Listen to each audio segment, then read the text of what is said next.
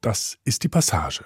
Heute mit einem Blick auf oder ja besser gesagt in einen Gebrauchsgegenstand, der uns tagtäglich begleitet und dem trotzdem noch immer etwas Geheimnisvolles anhaftet und der zum Philosophieren anregt. Sie haben es erraten, ich spreche vom Spiegel. Auf seiner glänzenden Oberfläche erkennen wir uns selbst. Er bringt die Wahrheit an den Tag, auch die unverkennbaren Zeichen des Alterns, also auch den Tod. Der Spiegel war immer schon ein ambivalentes Symbol. Die Vieldeutigkeit der Beziehung von Ich und Welt, Gott und Mensch wird mit einem Spiegel sozusagen ins Bild gefasst. Ich lade Sie jetzt ein auf eine Reise durch unterschiedlichste Spiegel und Seelenlandschaften. Eine Reise, die zugleich auch eine Reise der Menschheit ist, der Dichtung, des Glaubens und der Philosophie.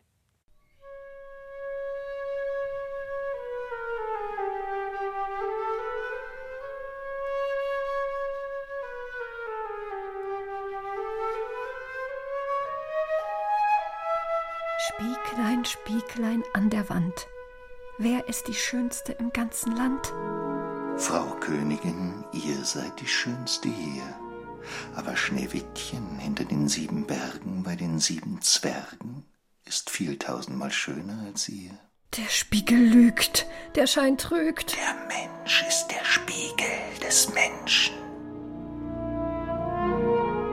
Freilich magst du die Wahrheit nicht sehen, wie rein sie mein Spiegel dir zeiget. Die öffentliche Meinung ist ein Vexierspiegel, welcher die Dinge bald zu groß, bald zu klein zeigt. Der Spiegel sagt die Wahrheit mit Gewalt. Es sagt der Geist des Körpers fahle Blässen, die Knochen, die einst Mark und Kraft besessen. Du kannst nicht heucheln, Freund. Nun bist du alt. Mensch, denkst du Gott zu schauen, dort oder hier auf Erden, so muss dein Herz zuvor ein reiner Spiegel werden. Der Spiegel lügt, der Schein trügt. Miroir, dis-moi, qui est le plus beau?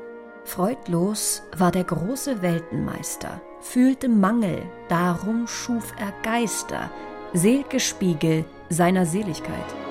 Der Mensch ist der Spiegel des Menschen. Der Mensch ist der Spiegel des Menschen. Der Spiegel sagt die Wahrheit mit Gewalt. Du kannst nicht heucheln, Freund. Nun bist du alt. Nirgends ist, was du begehrst. Sieh weg, und es flieht das Geliebte. Schatten ist, was du gewahrst vom wiedergespiegelten Bilde. Through the Looking Glass. Die Metapher des Spiegels. Ein Feature von Sabine Appel.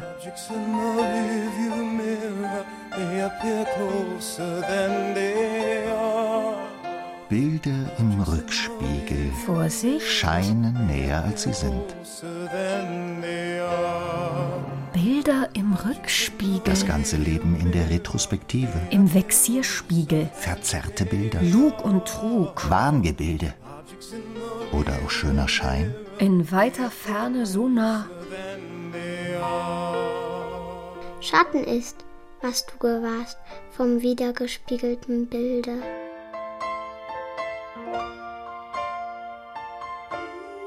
Spiegel.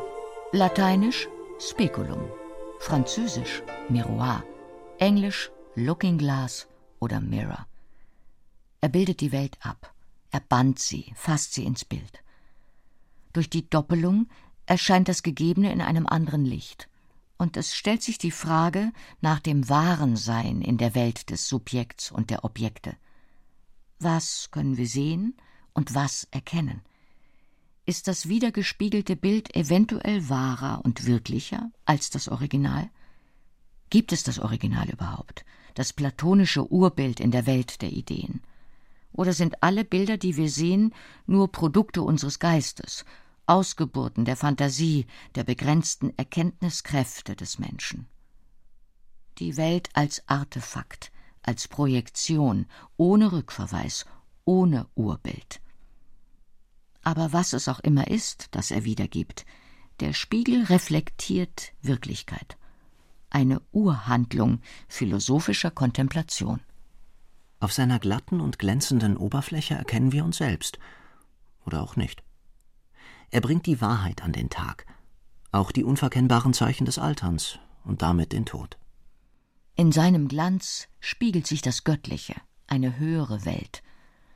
So ist der Spiegel in der christlichen Mystik Ausdruck der Unio Mystica zwischen Gott und Mensch, wenn sich die ganze sichtbare Schöpfung in der menschlichen Seele wie auf einer Spiegelfläche prismatisiert.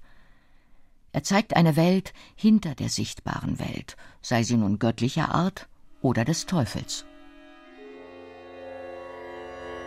Der Spiegel steht im Mythos und in der Dichtung für Reinheit und für Erkenntnis, aber auch für Hochmut und Eitelkeit. Gelegentlich zeichnen sich Zerrbilder auf ihm ab, oder er verweigert auch gänzlich die Wiedergabe. Das verloren gegangene Spiegelbild ist dann ein Zeichen von Selbstverlust, von gestörter Identität.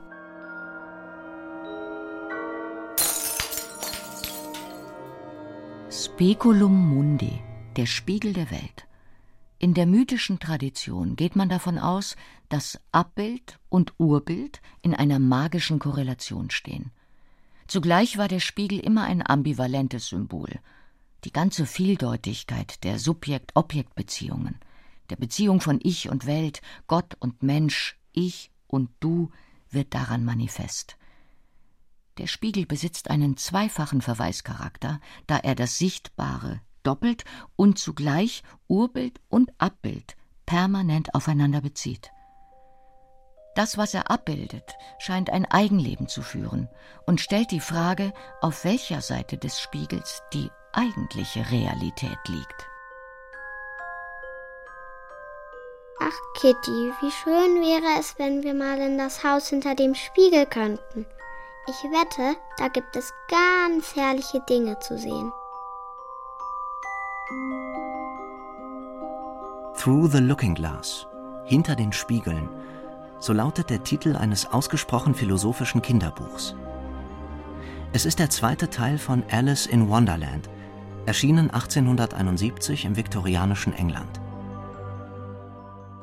Sein Autor Charles Dodson, besser bekannt als Lewis Carroll, war Mathematiker und wollte mit seinen Büchern die festen Annahmen der Naturwissenschaft spielerisch in Frage stellen. In der geträumten Spiegelwelt seiner Romanheldin, der kleinen Alice, werden alle Denkgewohnheiten und Begriffe von ihm auf spielerische Weise ad absurdum geführt. Die Welt ist spiegelverkehrt, und die Grenzen von Traum und Wirklichkeit, Wahrnehmung und Bewusstsein verwischen, ebenso wie die Grenzen von Raum und Zeit.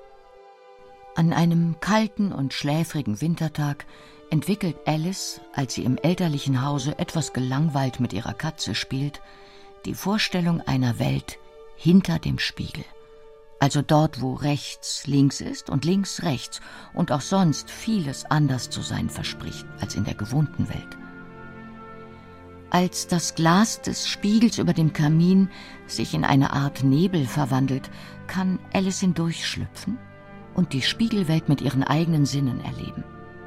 Lebendige Schachfiguren, sprechende Blumen und Spielkarten, unsinnig erscheinende Gedichte, die in Spiegelschrift geschrieben sind oder die alle Silben umkehren, ein Weihnachtsfalter aus Plumpudding mit einer Rosine auf der Stirn und eine Schnake, die, wie Echo im griechischen Mythos, zunächst nur aus einer Stimme besteht. Das und anderes ist die Welt, in der sich Alice hinter den Spiegeln zurechtfinden muss. In dem Kinderbuch, das randvoll mit bedeutungsvollen Zahlen und Sprachspielen ist, steht der Spiegel unter anderem für die Überschreitung des Gewohnten, um in neue Dimensionen des Denkens zu kommen. Er bildet somit eine metaphysische Grenzlinie menschlicher Wahrnehmung.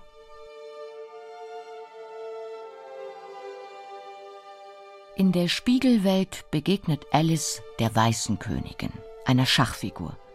Für sie läuft die Zeit rückwärts. Sie klagt schon über Schmerzen am Finger, bevor dieser blutet und bevor sie sich an einer Broschennadel gestochen hat. Sie erinnert sich an Ereignisse der übernächsten Wochen. Sie kennt Zukunft und Vergangenheit, aber kein Heute. Ich will heute keine Marmelade, sagte Alice. Selbst wenn du das wolltest, würdest du keine bekommen, sagte die Königin. Die Regel besagt, anderntags Marmelade. Also gestern und morgen, aber nicht heute. Aber einmal muss es doch diesen Tag Marmelade geben, wandte Alice ein. Nein, das ist nicht möglich, sagte die Königin. Es gibt Anderntagsmarmelade. Heute ist nicht Anderntags. Alles klar? Ich verstehe Sie nicht, sagte Alice. Das ist schrecklich verwirrend. So geht es allen, die rückwärts leben, sagte die Königin gütig. Es macht einen anfangs immer etwas schwindelig. Rückwärts leben? wiederholte Alice erstaunt. Davon habe ich ja noch nie gehört. Aber es hat einen großen Vorteil, nämlich, dass die Erinnerung in beide Richtungen funktioniert.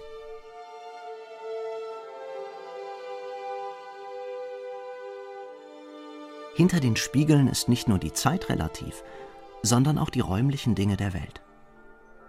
So erscheint der eingeschränkte Blick der menschlichen Optik als eine sträflich verkürzte Wahrnehmung angesichts all dieses Durcheinanders von vorwärts, rückwärts und seitwärts nach allen Seiten, das für das Mädchen aus der Welt geordneter physikalischer Gesetze vollkommen ungreifbar ist. Kein Wunder, dass Alice in Wonderland unter anderem die Surrealisten anregte. Auch bei ihnen in ihren surrealen Bild-, Ton- und Sprachwelten sind die Sachen so am Fließen, wie es die kleine Alice beschreibt. Erweitert um die Dimension des Unbewussten und Überbewussten, die allen Gesetzen der Logik und so auch der Optik zuwiderläuft.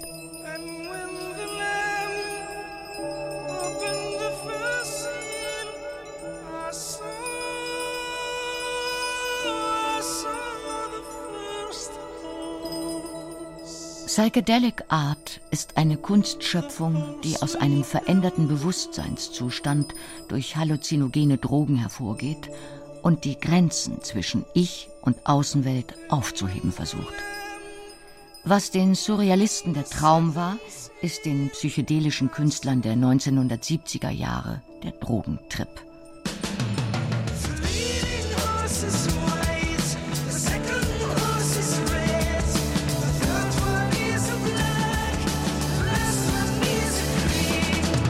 Wirbelmuster, konzentrische Kreise, kaleidoskopisch wirbelnde Farbmuster, fließende Muster, Beugungsmuster. Das sind die Formen der bildhaften Darstellung in der psychedelischen Kunst. In der Rockmusik wurden zur gleichen Zeit in großen Lightshows wirkungsvolle Licht- und Spiegeleffekte erzielt. Mit Hilfe von Stroboskopen, Spiegelkugeln und Diaprojektoren, UV-Licht, Farbfiltern oder drehbaren Prismenaufsätzen für Scheinwerfer.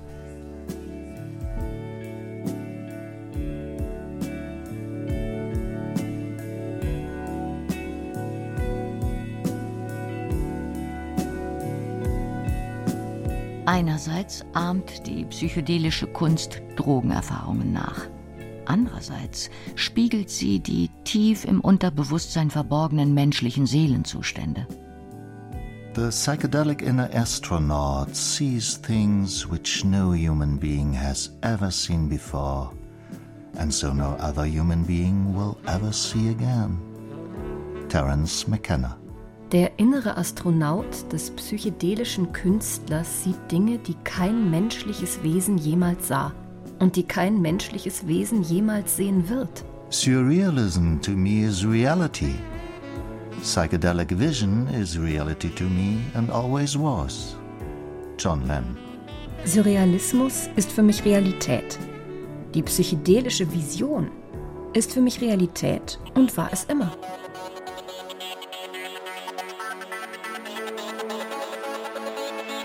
To fall in hell or soar angelic, you need a pinch of psychedelic.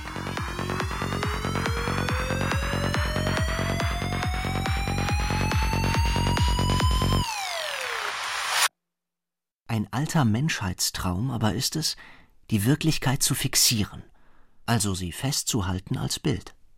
Fotografie ist ein altgriechisches Wort und es heißt wörtlich Zeichnen mit Licht. Seinen Vorläufer hatte das fotografische Gerät in der Camera obscura. Das ist ein dunkler Raum, eine Kammer mit einem Loch in der Wand, durch das die Lichtstrahlen auf eine Projektionsfläche fallen. Bereits im 13. Jahrhundert haben Astronomen sie zur Sonnenbeobachtung eingesetzt. Bis heute wird die Camera obscura als Metapher für die menschliche Wahrnehmung verwendet. Und sie ist nahe am platonischen Urmythos, am Höhlengleichnis des griechischen Philosophen Platon, das besagt, dass alles, was wir sehen, lediglich Projektionen sind, Bilder an einer Höhlenwand, die wir mit den beschränkten Kräften unserer Erkenntnis wahrnehmen können.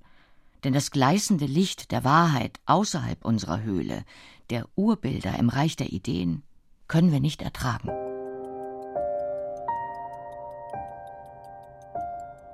Mit der Zauberlaterne, der Laterna Magica, entstand im 17. Jahrhundert das erste Projektionsgerät, das die Illusionswirkung von Lichtbildern im dunklen Raum nutzte.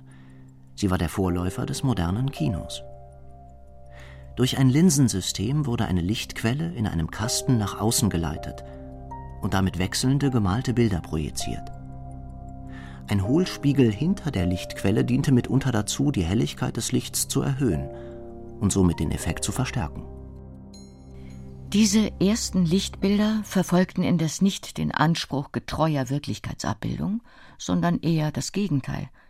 Es war Illusionstheater, bewusste Wahrnehmungstäuschung, die Erschaffung von Trugbildern. Besonders beliebt waren Geisterdarstellungen, Phantasmagorien. Im Bühnentheater, etwa der Goethezeit, wurde die Laterna Magica auch gerne als zusätzlicher Effekt zum Szenenspiel eingesetzt zum Beispiel mit Bühnennebel als Projektionsfläche, sodass der Eindruck freischwebender Figuren entstand. Gruseleffekt garantiert, etwa bei der Beschwörung des Geistes in Shakespeares Hamlet oder Macbeth. Die noch immer unerfüllte Sehnsucht nach der Bannung von Wirklichkeit, nach der Fixierung der Bilder brachte schließlich den technischen Meilenstein der fotografischen Technik hervor. Einer der Pioniere der Fotografie, der Franzose Louis-Jacques Mondé Daguerre, entwickelte 1839 Fotos auf beschichteten Silberplatten mit Hilfe von Quecksilberdämpfen und anschließender Fixierung in einer heißen Kochsalzlösung.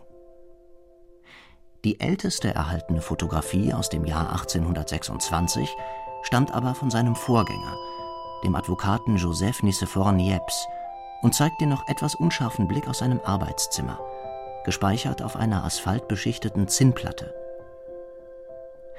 Nun war das Verfahren erfunden, das endlich naturgetreue Spiegelungen von Objekten, also auch von Menschen und ihren Gesichtern dauerhaft festhalten konnte, scheinbar unabhängig von der Kunstfertigkeit und der vielleicht subjektiven Dreingabe eines Malers, Zeichners und Skulpturisten.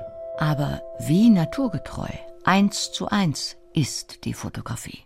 Ist sie wirklich ein Abbild der Wirklichkeit, eine quasi naturgetreue Entsprechung? Ein Foto sagt nicht länger die Wahrheit. Es schlägt nur eine Möglichkeit vor. Ein Bild gibt uns das Gefühl, die ganze Welt in den Händen zu halten. Fotos sind Dokumente des Augenblicks, des Lebens, der Geschichte. Die Fotografie verwandelt die Welt in ein ewig fortbestehendes Angebot, aus der Wirklichkeit in das Reich der Fantasie, aus dem Schmerz in die Freude zu fliehen, durch das Fenster der Seele, das Auge. Mario Cohen Die Spiegel jedoch, sie bezauberten noch immer. Das spiegelnde Glas faszinierte auch in der technikverliebten Moderne. In Spiegellabyrinthen, Irrgärten mit fantastischen optischen Illusionen von vervielfachten Räumen und Wegefluchten, Gewölbedecken und Säulen, die auf den Weltausstellungen Ende des 19. Jahrhunderts ihr staunendes Publikum fanden. Oder in den Lachkabinetten, die die Betrachtenden durch Spiegel verzerrten und Jahrmarktsattraktionen darstellten, wie die ersten Kinematographen, Schlangenmenschen oder exotische Tiere. Ihre Faszination jedoch lag weniger in der wirklichkeitsgetreuen Abbildung als in dem luziden Spiel mit der Wirklichkeit zur Erlangung tieferer Einsichten anhand wiederholter Spiegelungen, wörtlich und metaphorisch. Die Geschichte des Spiegels als Sinnbild menschlicher Selbsterkenntnis, aber auch von Trugerfahrung ist lang und reicht weit in die Zeit zurück, bevor die Menschheit die voll reflektierenden Glasoberflächen erfunden hatte, die wir heute im engeren Sinne als Spiegel bezeichnen. Der europäische Urmythos des Spiegels ist die Sage von Narziss, dargelegt in Ovids Metamorphosen, den Verwandlungen. Titel der Episode Narzissus und Echo.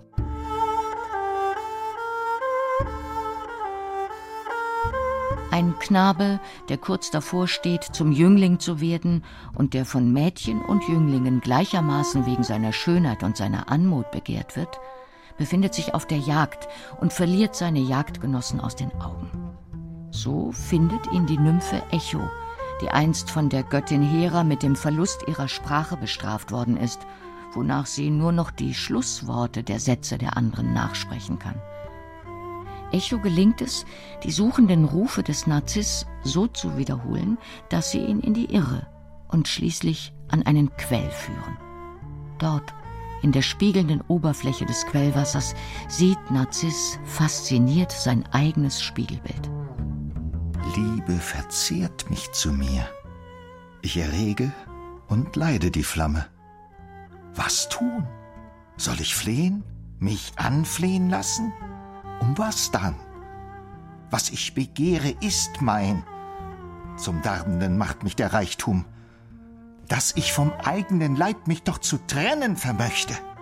Was kein Liebender wünscht. Ich wünsche mir fern, was ich liebe. Und er trübt mit Zähren die Flut, und im kreisenden Wasser wurde verdunkelt das Bild. Wie er weggehen sah, die Erscheinung, rief er Wo fliehest du hin? O bleib und verlasse so fühllos mich, den Liebenden nicht. Was nicht zu berühren vergönnt ist, lass mich wenigstens schauen und nähren den traurigen Wahnsinn.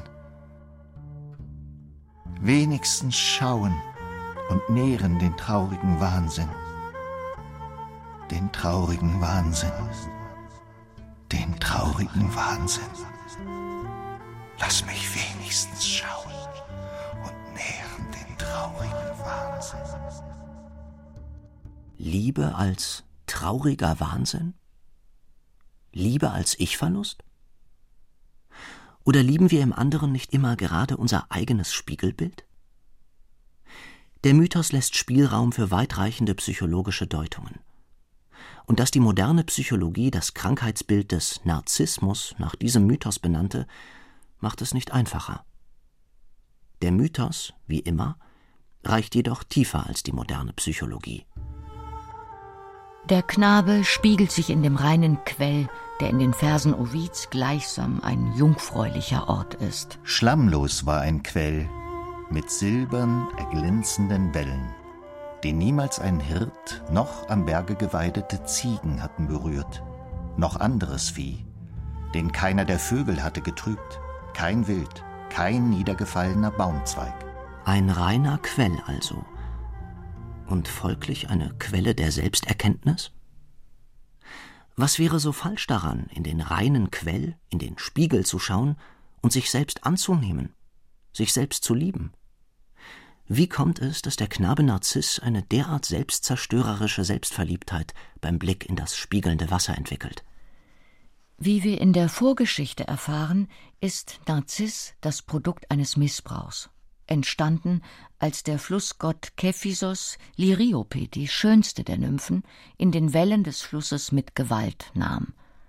Als er geboren wird, ist er schön wie der junge Tag aber ein Seher sagt ihm voraus, dass er nicht alt werden wird, es sei denn, er erkenne sich selbst nicht. Was der Jüngling beim Blick in die spiegelnde Wasseroberfläche erkennt, ist nicht nur der Zauber gespiegelter Schönheit, sondern zugleich das Unheil, das aus der Schönheit seiner Mutter erwachsen ist, der dunkle Ursprung des eigenen Lebens. Der lichtreflektierende Quell ist damit der Spiegel der Wahrheit, der weit mehr enthüllt als das Abbild seiner schönen Gestalt. Erkenne dich selbst, lautet die viel zitierte Inschrift am Apollo-Tempel von Delphi. Dies kann allerdings auch die Einsicht ins unentrinnbare Verhängnis bedeuten. Im Fall des Narziss enthüllt der Spiegel an der Quelle des Lebens die Schönheit zum Tode. Eros und Thanatos. Der Liebestrieb und der Todestrieb haben eine ähnliche Ausrichtung. Nach Sigmund Freud ist dies den Dichtern der Spätmoderne, die auch den Mythos neu lesen, vollkommen klar. Was siehst du, wenn du dich siehst? Gehe in dich. Speculum cuique suum redidet. Jedem das Seine gibt der Spiegel zurück. Jedem das Seine. Speculum cuique suum redidet. Spiegel der Gottheit. Spiegel der Seele. Spiegel des Sünders. Speculum virginum. Der Spiegel der Jungfrau. Heilsspiegel. Speculum sapientiae. Der Spiegel der Weisheit. Spiegel der Frauen. Der Fürstenspiegel.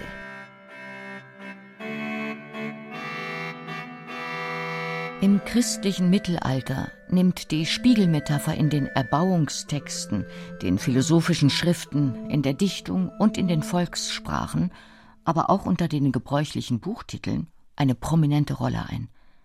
Das Buch wird dabei in doppelter Hinsicht zum Spiegel. Einerseits reflektiert es die Welt und das christlich geprägte Menschenbild. Andererseits bietet es Anlass, die eigene Innenwelt daran abzugleichen, als Richtschnur zur Selbstreflexion und gelegentlich auch zur Selbstkorrektur. Alles vor dem Hintergrund, dass Gott den Menschen, wie es im Alten Testament heißt, zu seinem Ebenbild schuf. Entsprechend sind auch die Gottesgeschöpfe in ihrem Streben nach Selbstvervollkommnung wie ein Spiegel, in dem Gott widerstrahlt. Auch der Mystiker Meister Eckhart arbeitet mit der Spiegelmetapher. Der gefallene Mensch, sagt er, möge es den Engeln gleichtun und, wenigstens im Moment der Versenkung, derart ins Göttliche eingehen, um ein Spiergel ahne Flecken, ein Spiegel ohne Flecken zu werden. In diesem Sinne der Selbstvervollkommnung sind auch die im Mittelalter und in der frühen Neuzeit weit verbreiteten Fürstenspiegel zu interpretieren. In ihnen waren die Pflichten und Tugenden eines christlichen Fürsten und die Grundsätze guten Regierens beschrieben, was immer er daraus machte. Für den Autor war das nicht selten eine Gratwanderung, wie ehrlich er dabei sein durfte, ähnlich wie für den Narren am Hof eines Königs, der dem Herrscher den Spiegel vorhält und wenigstens theoretisch Narrenfreiheit dabei besitzt. Den Herrscher, aber auch alle anderen Menschen, die da leben auf Gottes Erdboden, der weise Narr, er entlarvt sie alle, vor allem aber die Selbstgefälligen.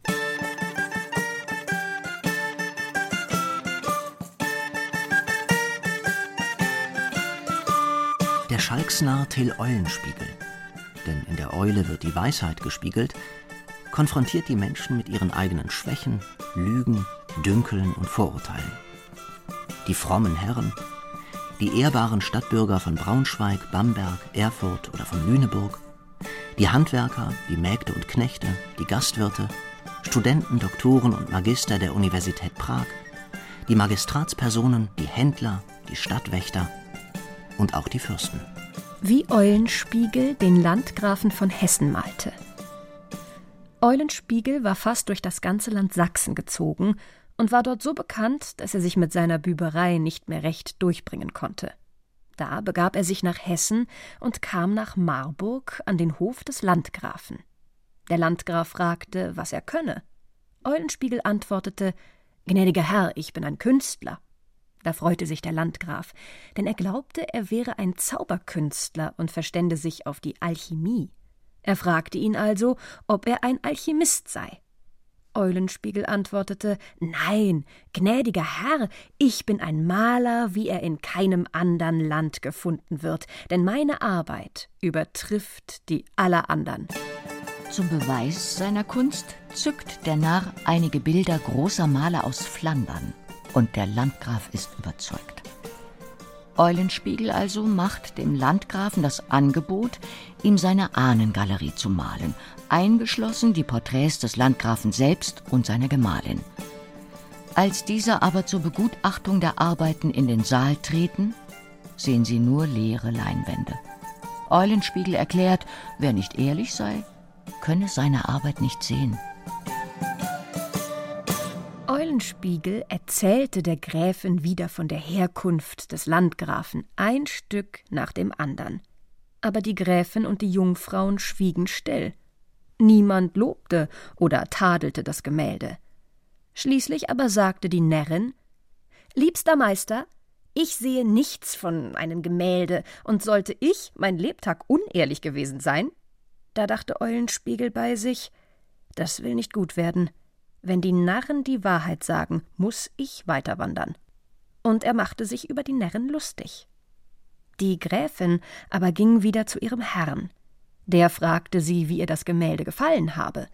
Sie antwortete ihm Gnädiger Herr, es gefällt mir so gut wie Euer Gnaden, aber unserer Närrin gefällt es nicht. Sie sagt, sie sehe kein Gemälde. Ich fürchte, es ist Lügerei im Spiel. Das ging dem Fürst zu Herzen, und er dachte, ob er betrogen worden wäre. Er ließ Eulenspiegel sagen, dass das ganze Hofgesinde seine Arbeit sehen solle. Er möchte wissen, wer ehrlich sei und wer unehrlich. Da ging Eulenspiegel zu seinen Gesellen und gab ihnen Urlaub und forderte noch hundert Gulden von dem Rentmeister. Als er die bekommen hatte, machte er sich davon.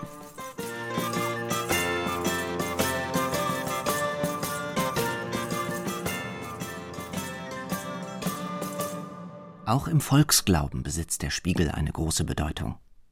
Spiegel, so heißt es, können die Seele oder die Lebenskraft des gespiegelten Menschen festhalten. So war es im europäischen Kulturraum lange Zeit Brauch, beim Tod eines Menschen Spiegel zu verhängen, um ihm den Übergang ins Jenseits zu ermöglichen und seine Seele nicht im Totenzimmer zu halten.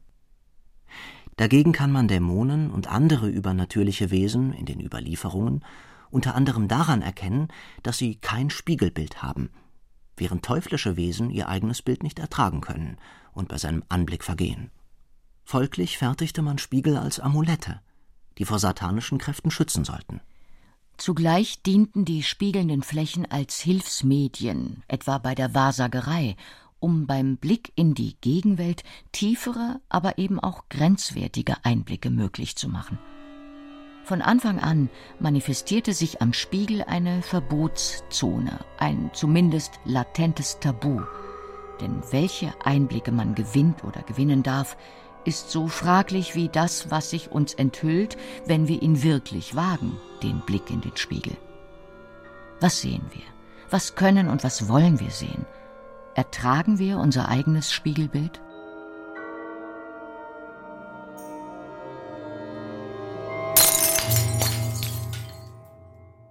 Doppelgänger, spukhafte Wiedergänger, gespaltene Ichs in unendlichen Variationen, der eigene Schatten, verzerrte Fratzen des eigenen Antlitzes.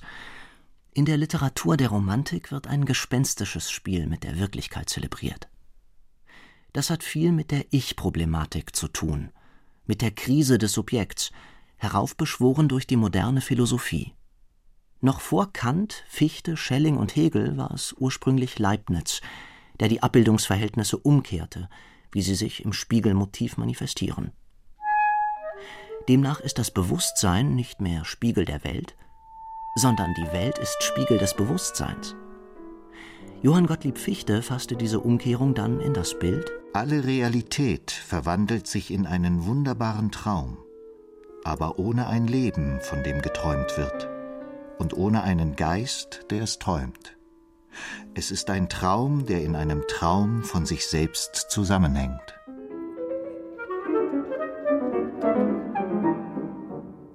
Verwirrende Welten.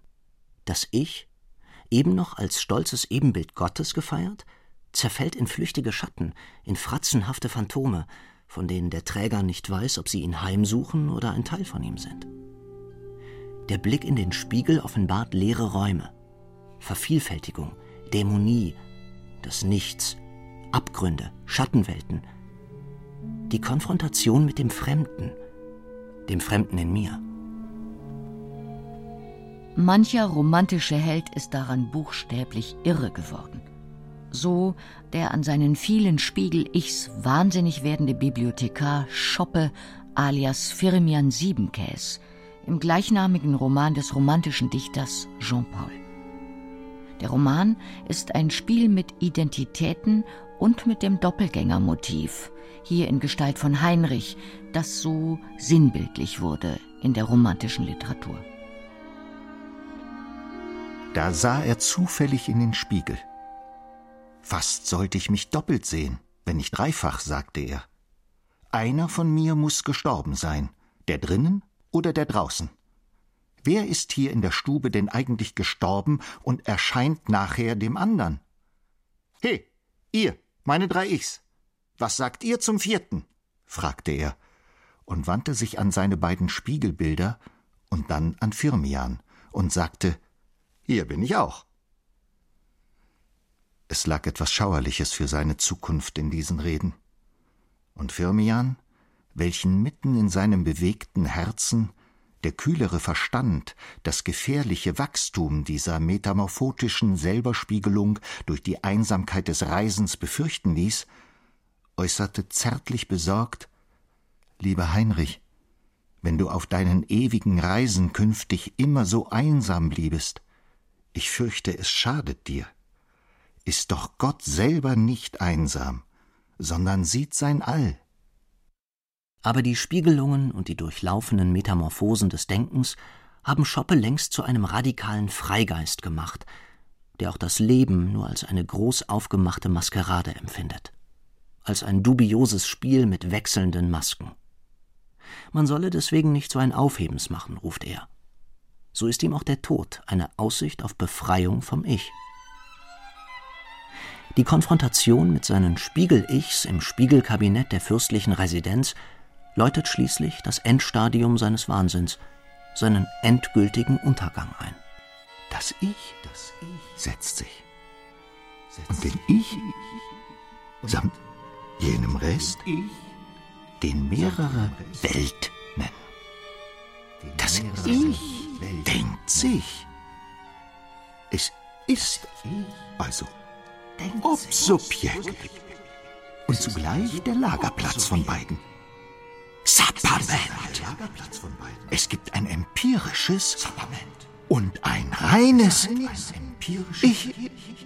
Die letzte Phrase, die der wahnsinnige Swift nach Sheridan und Oxford kurz vor seinem Tode sagte, hieß, ich bin ich. Philosophisch genug?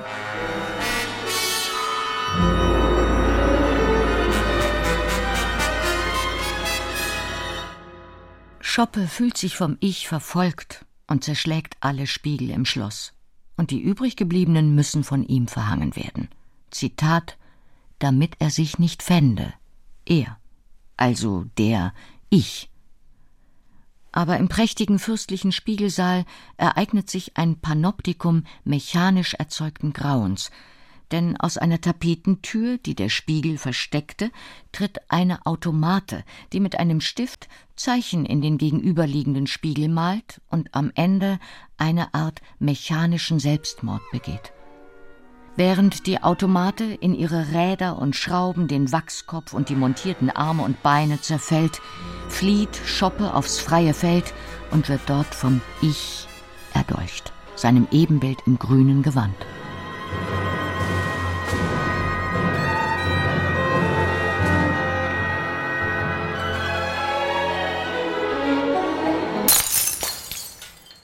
Das Spiegelbild als geisterhafter Wiedergänger, als dunkle und ungelebte Gegenwelt heimlicher Triebe und Wünsche, zum Gesellschafts-Ich, zur bürgerlichen Person.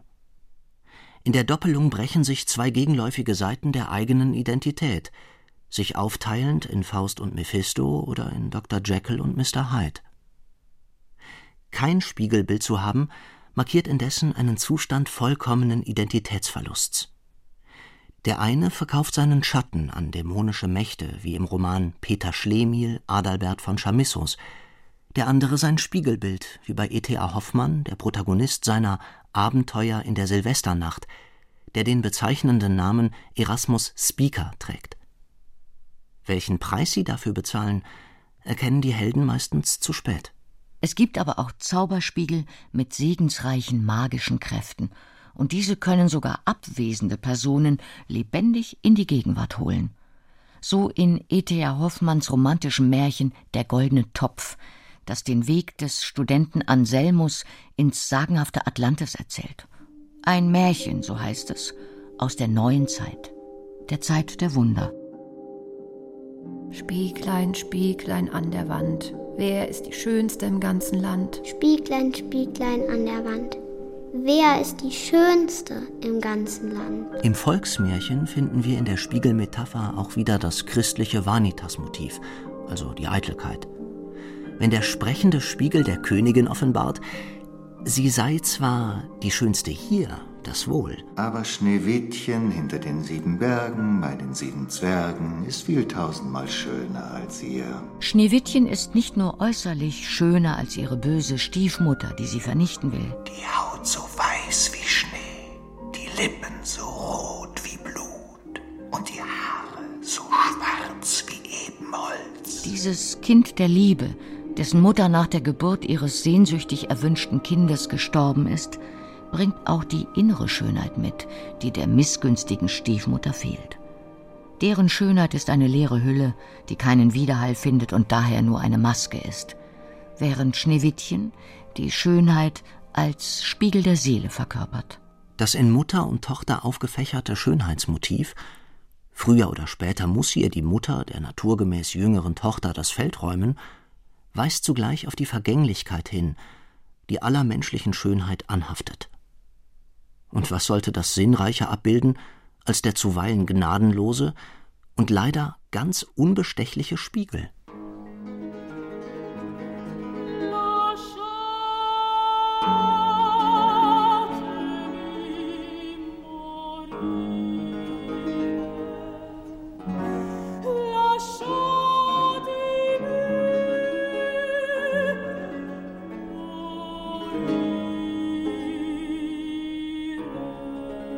Schönheit und Tod fallen in vielen Darstellungen unterschiedlichster Epochen zusammen. In der Renaissance-Malerei findet sich häufig das Motiv junger Frauenschönheiten, die, meist in antiker Nacktheit und mit offenem langen Haar, einen Spiegel in der Hand halten. Dieser steht jedoch nicht nur für das gefällige Betrachten der eigenen Schönheit und Wohlgestalt, sondern er offenbart auch eine Annäherung an die Präsenz Gottes. Gott, der alles sieht und der über allem steht. Der Spiegelblick symbolisiert das Göttliche, das dem Menschen zumindest innewohnt.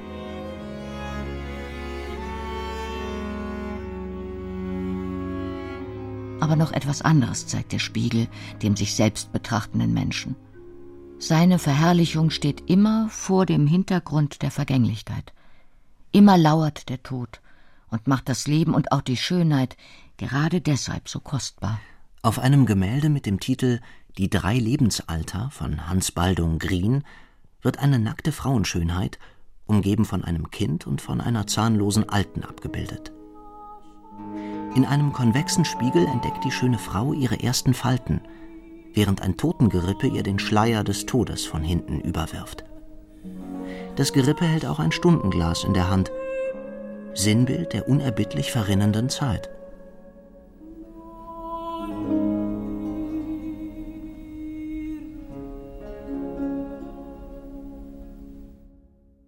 War es nicht das, was schon Narziss erfuhr, als er im Fluss der Vergänglichkeit sein betörendes Spiegelbild sah?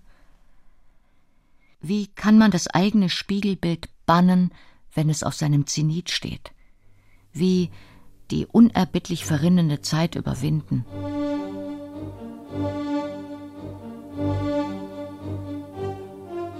Ein moderner Narziss ist die Romanfigur Dorian Gray des irischen Schriftstellers Oscar Wilde. Der Dandy und brillante Skandalautor im London des Fin de siècle schuf in dem Protagonisten seines einzigen vollendeten Romans, das Bildnis des Dorian Gray, eine Figur, die das ganze Drama der Schönheit und Vergänglichkeit im Spannungsverhältnis von Kunst und Leben thematisiert. Flankiert wird seine Geschichte von der gänzlich amoralischen Welthaltung, die der zynische Aristokrat Lord Henry Wotton vertritt. Nach der Entlarvung aller Moral steht der Zyniker für eine absterbende Welt, in der nur noch der schöne Schein zelebriert wird.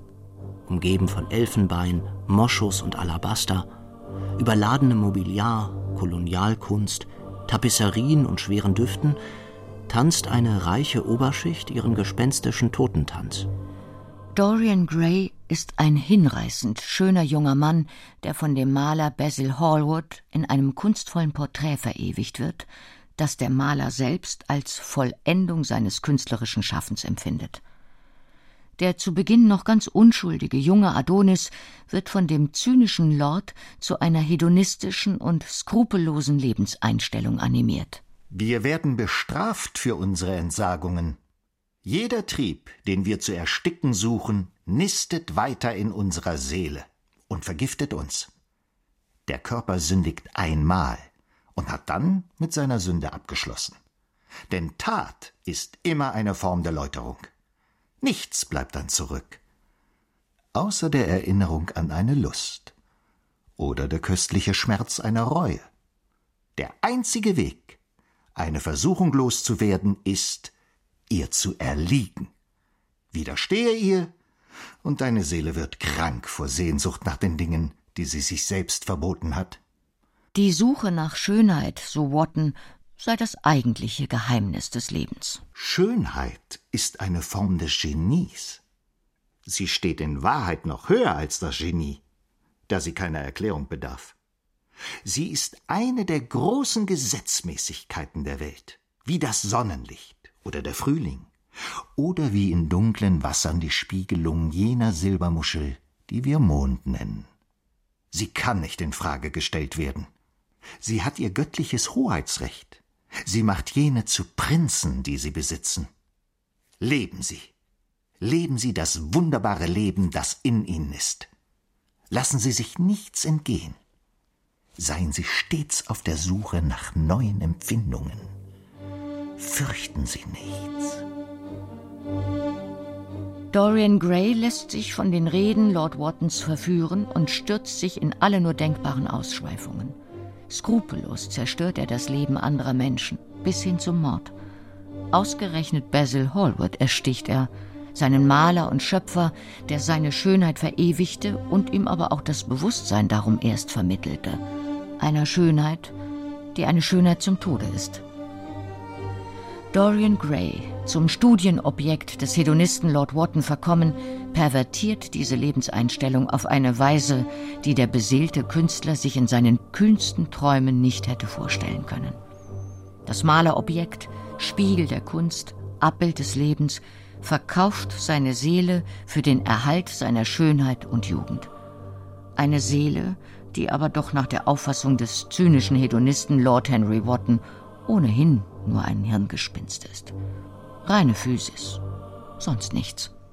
Wie es häufig ist bei Wünschen, die sich unseligerweise erfüllen.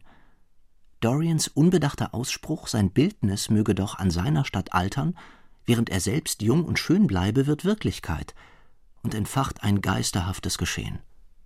Von nun an zeichnet sich auf dem Ölgemälde jeder Zug seiner Ausschweifungen und seiner moralischen Verkommenheit ab, wird zur Fratze, zum dämonischen Alter Ego, dessen Anblick Ray nicht ertragen kann. Und so verbirgt er das Bildnis in einem abgelegenen Zimmer seines geräumigen Hauses, entschlossen, es niemanden jemals wieder sehen zu lassen. Es gab im Haus keinen anderen Ort, der vor neugierigen Augen so sicher war wie dieser. Er hatte den Schlüssel und niemand sonst konnte hinein. Unter dem purpurroten Bartuch konnte das auf die Leinwand gemalte Gesicht bestialisch, aufgedunsen und lasterhaft werden. Was machte das schon? Niemand konnte es sehen. Er selber wollte es nicht sehen. Warum sollte er die grässliche Verwesung seiner Seele beobachten? Er behielt seine Jugend. Das war genug. Doch das Verhängnis nimmt seinen Lauf, und beim Versuch, sein Spiegelbild in Gestalt des dämonischen Ölgemäldes in einem fieberhaften Wahn zu zerstören, tötet der Porträtierte am Ende sich selbst. Seine Diener finden schließlich einen toten Greis, während das Bildnis wieder den göttergleich schönen Jüngling zeigt, den der Maler verewigt hat.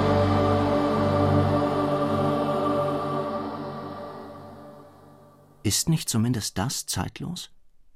Der Traum von der ewigen Jugend, der noch immer so mythisch grundiert ist, als blickten wir auf Arkadien, auf die Zeit der Heroen, um ewig jung zu sein wie die Götter, die Götter Griechenlands? Indem wir uns weigern, die Zeichen der Zeit anzunehmen, die doch das Leben selbst sind?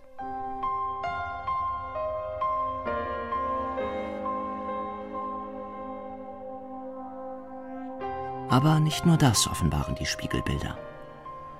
Sie sind Ausdruck der Selbstfindung, des Selbstbewusstseins, der tiefen Ergründung des eigenen Ich. Die Moderne hat das nicht einfacher gemacht. Das Individuum ist immer weniger fassbar. Wir sprechen von multiplen Ichs, gebrochenen Identitäten, mehrfach gebrochen und reflektiert. Die Welt im Spiegel und der Spiegel im Spiegel. Manchmal ein Trugbild und manchmal ein Ort der Erkenntnis. Es liegt im Betrachter letztendlich.